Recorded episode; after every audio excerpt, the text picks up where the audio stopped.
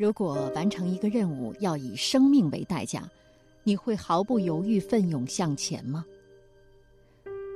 对于有些人来说，这个问题没有第二个答案。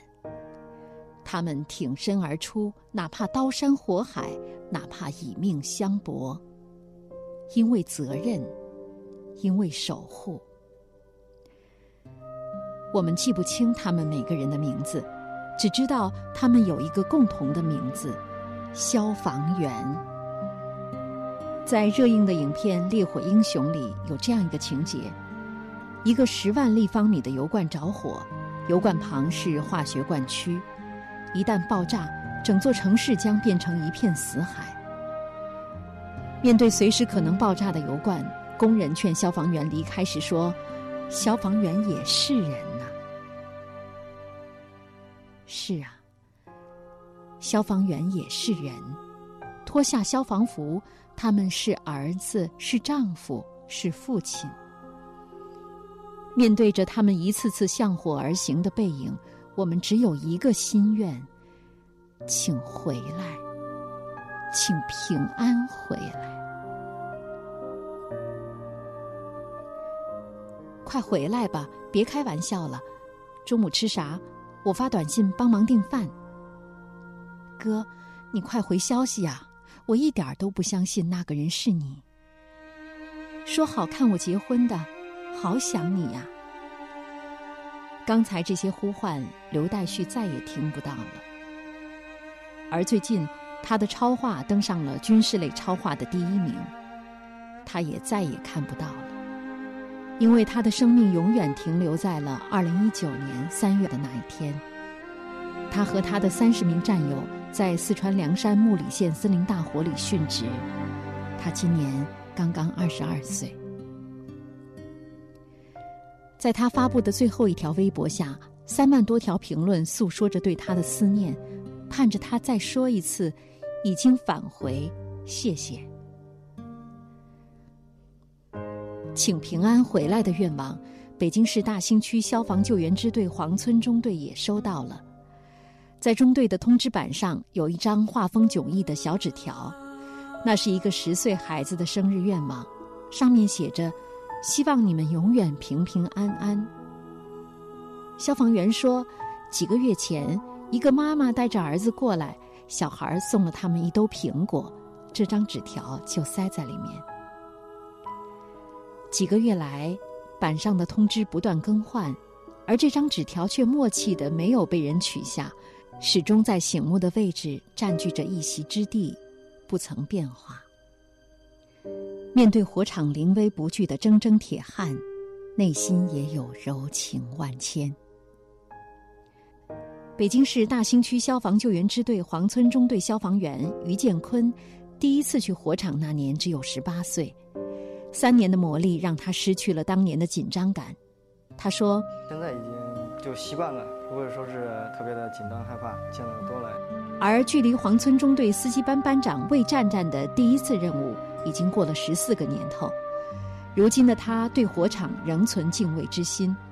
他说：“火场的这个环境啊，瞬息万变，你也不知道到底什么地方可能藏有危险或者干嘛。不过，心存敬畏不意味着畏首畏尾。”他还说：“这多多少少也是有一点胸有成竹，因为这么多年一直出警，所以说对一些东西还是比较了解，能够排除的。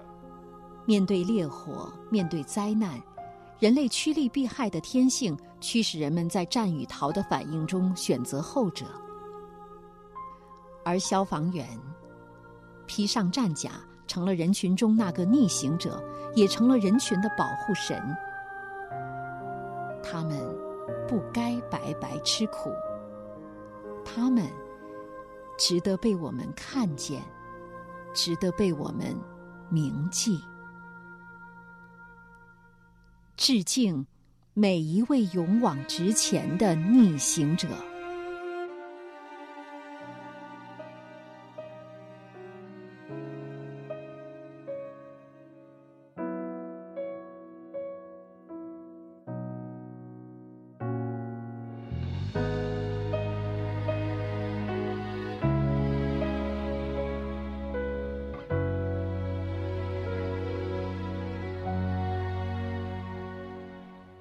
你总说人生道理，做人要活出意义，总强调要我想你，直到将生命燃尽。有一天，我成了你。身边也有挚爱的兄弟，和他们一起面对险境，让我感到无所畏惧。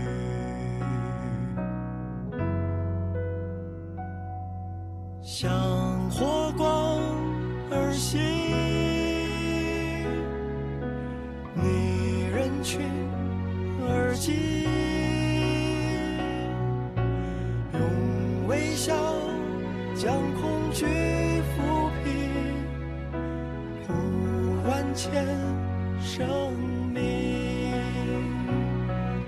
瞬息的光阴，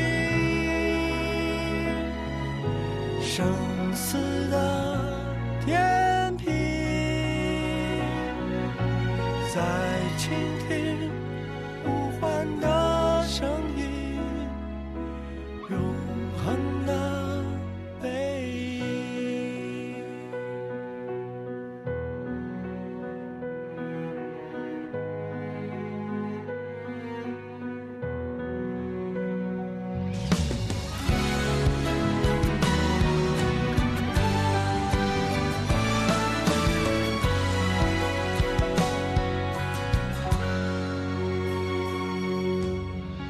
次我成就自己，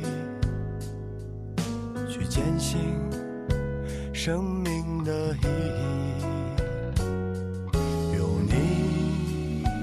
教给我的道理，转身而去，将背影。